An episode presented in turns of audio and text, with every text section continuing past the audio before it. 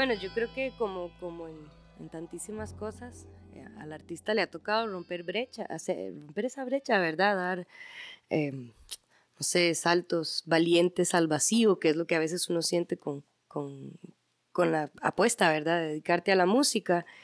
Eh, sin embargo, bueno, yo sí siento que ha habido bastante cambio aquí en Costa Rica. Cada vez hay, más propuestas y al menos aquí desde la perspectiva del cantautor, yo veo cada vez más, más colegas así como, como valientes que se encaraman la, la guitarra al hombro y la mochila al hombro y se aventuran a, ir a, a descubrir, a aprender, a confiar en el arte, a despabilarse con todas las herramientas tecnológicas para producir que tenemos hoy en día, ¿verdad? Y, y, y, sí siento que hay como, como un despertar, como mucha gente animándose a hacerlo.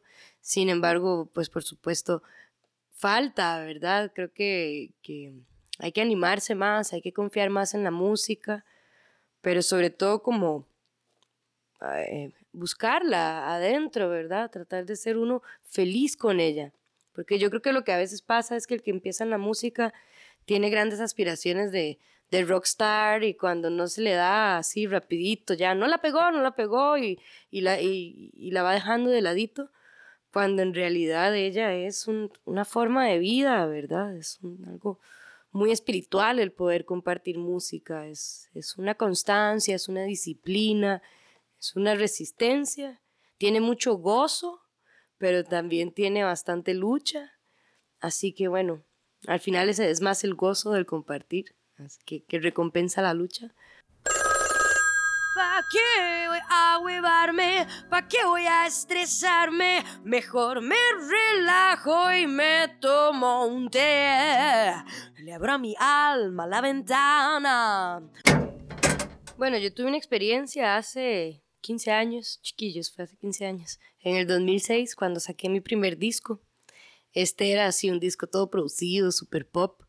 Y en ese momento vieras que pude entrar ahí. Sonaba, sonó un poco en radios y qué sé yo. Claro, era un corte super pop, ¿verdad? Y en aquella época, no sé, siento que tal vez tuve suerte, pero a mí no me gustó mucho como, como, como ese, esa, no sé, esa energía tan pop. Yo quería buscar más allá, encontrar mi voz, mi estilo.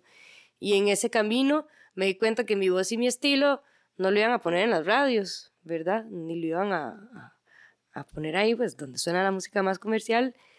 Y yo simplemente lo acepté. Yo como, bueno, no, no tengo por qué frustrarme, es así. Hay otros medios hoy en día a través de los cuales comunicarme. Eh, pero sí, por supuesto que uno como, como artista nacional sí siente un poquito como de frustración de que sea tan poquito el porcentaje de música nacional, ¿verdad? En las radios. Y también creo que ha sido un trabajo de ir ahí eh, creciendo junto al público, ¿verdad? Yo me acuerdo que antes a mí me pedían cuando yo llegaba a cantar a algún lugar que les cantara tal cover, que les cantara tal canción, que los complaciera. Y ha sido como un trabajo de años de ir como, bueno, todo bien con los covers, todo respeto, pero yo tengo algo que decir. Y, y poco a poco ha, ha, ido creciendo esa como tribu. Yo no tengo cientos de miles de fans, tengo un montón de amigos y una tribu bonita con la cual comparto la música y desde ahí la disfruto mucho. Se va, se va donde quiere ir, en esa loma alza el vuelo y se va, se va donde quiere ir.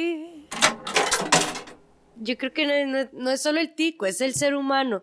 Es como su zona de confort, ¿verdad? O sea, que escuchó esa pieza y la ha escuchado y la ha escuchado siempre y le genera esa sensación. Es para, considero es una zona de confort y está bien que la disfrute, pero hay más colores en el, en el planeta, hay más paisajes que recorrer.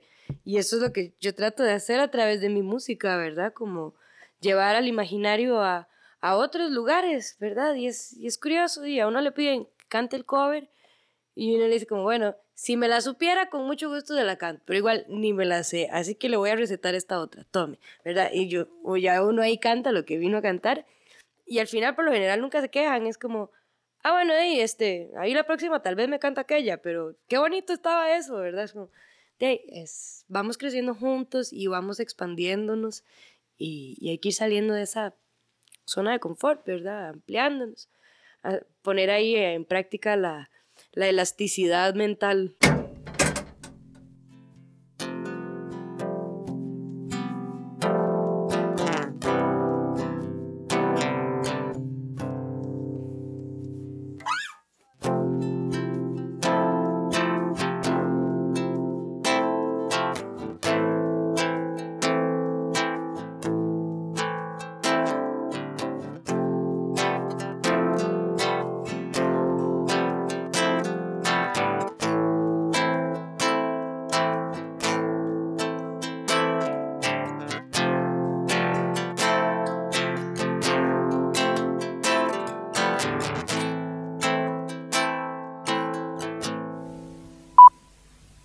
Claro, se puede decir que es difícil vivir del arte, pero a la vez no.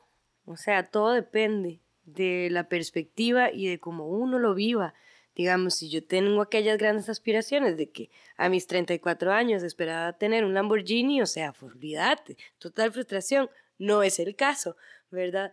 Eh, yo disfruto, digamos, tal vez no de, de, de la fortuna así material, pero pues chica, uno con la música viaja, va, viene, comparte y muchas veces el intercambio no es económico, el intercambio a mí, a donde haya ido, por más dura que haya estado la cosa, nunca me ha faltado ni dónde dormir, ni qué comer, ni a un amigo con quien conversar, ni un buen consejo, ni un, un ride de un lugar a otro. Me explico, ella lo, como que lo, lo, lo cuida a uno. Y, y si uno la hace así como con, con amor y la comparte desde ahí, de verdad que uno siempre va a encontrar algún tipo de, de, intercambio, ¿verdad? Y, y es, hasta es bonito, ¿verdad? A veces uno dice, qué chiva, mire todo lo que hice y ni, ni tuve que tocar mucho el, el, el dinero. Claro, son formas de, de vivir.